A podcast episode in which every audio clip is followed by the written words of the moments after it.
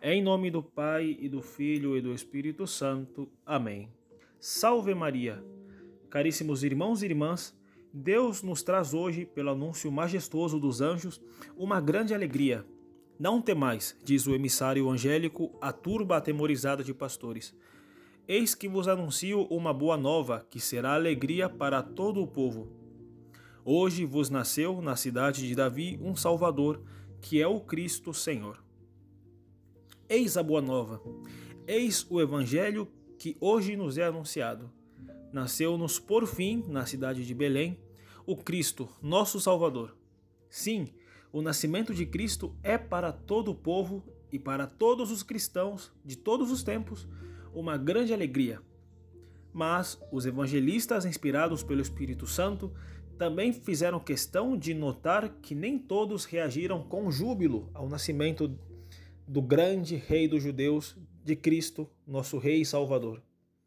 São Mateus, por exemplo, fala-nos da fúria gananciosa com que Herodes I, a notícia dos magos de que acabara de nascer o Rei dos Judeus, mandou exterminar em Belém todos os meninos até os dois anos.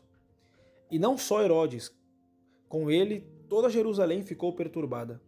E também nós, em alguma medida, deveríamos hoje ficar perturbados, porque o nascimento que celebramos o é do nosso Salvador, ou seja, de alguém que veio pôr a nu os nossos pecados, revelando toda a feiura deles no horror de sua paixão e exigir de nós, não sem conceder-nos evidentemente todo o auxílio de sua graça, uma profunda mudança de vida.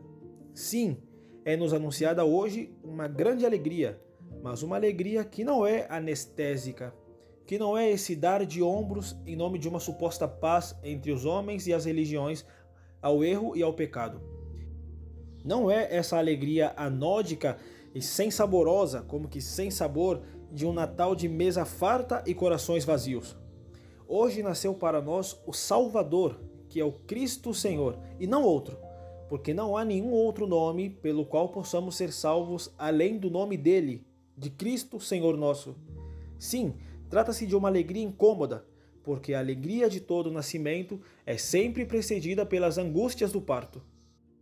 Em Maria Santíssima, é verdade, o dar à luz a Jesus foi uma exceção à regra pela que deve passar toda mulher que está prestes a parir. Mas em nós, ao contrário, o nascimento espiritual de Cristo, para dar o fruto gozoso de sua plena maturidade em nossas almas, há antes de ser doloroso. Por isso que os nossos corações, nos quais há sempre um pouco de egoísmo de Herodes e da cândida confiança dos pastores, se deixe hoje incomodar por este santo nascimento, que se nos fere o orgulho e nos exige conversão. Nos traz também as maiores delícias que podemos ter, tanto nesta vida quanto na outra vida. Acolhamos, pois, o Cristo que hoje quer nascer em nossas almas. Acolhamo-lo no presépio do nosso espírito e corramos de nossas almas limpas a adorá-lo e servi-lo a partir de hoje com uma vida nova e reta aos seus olhos.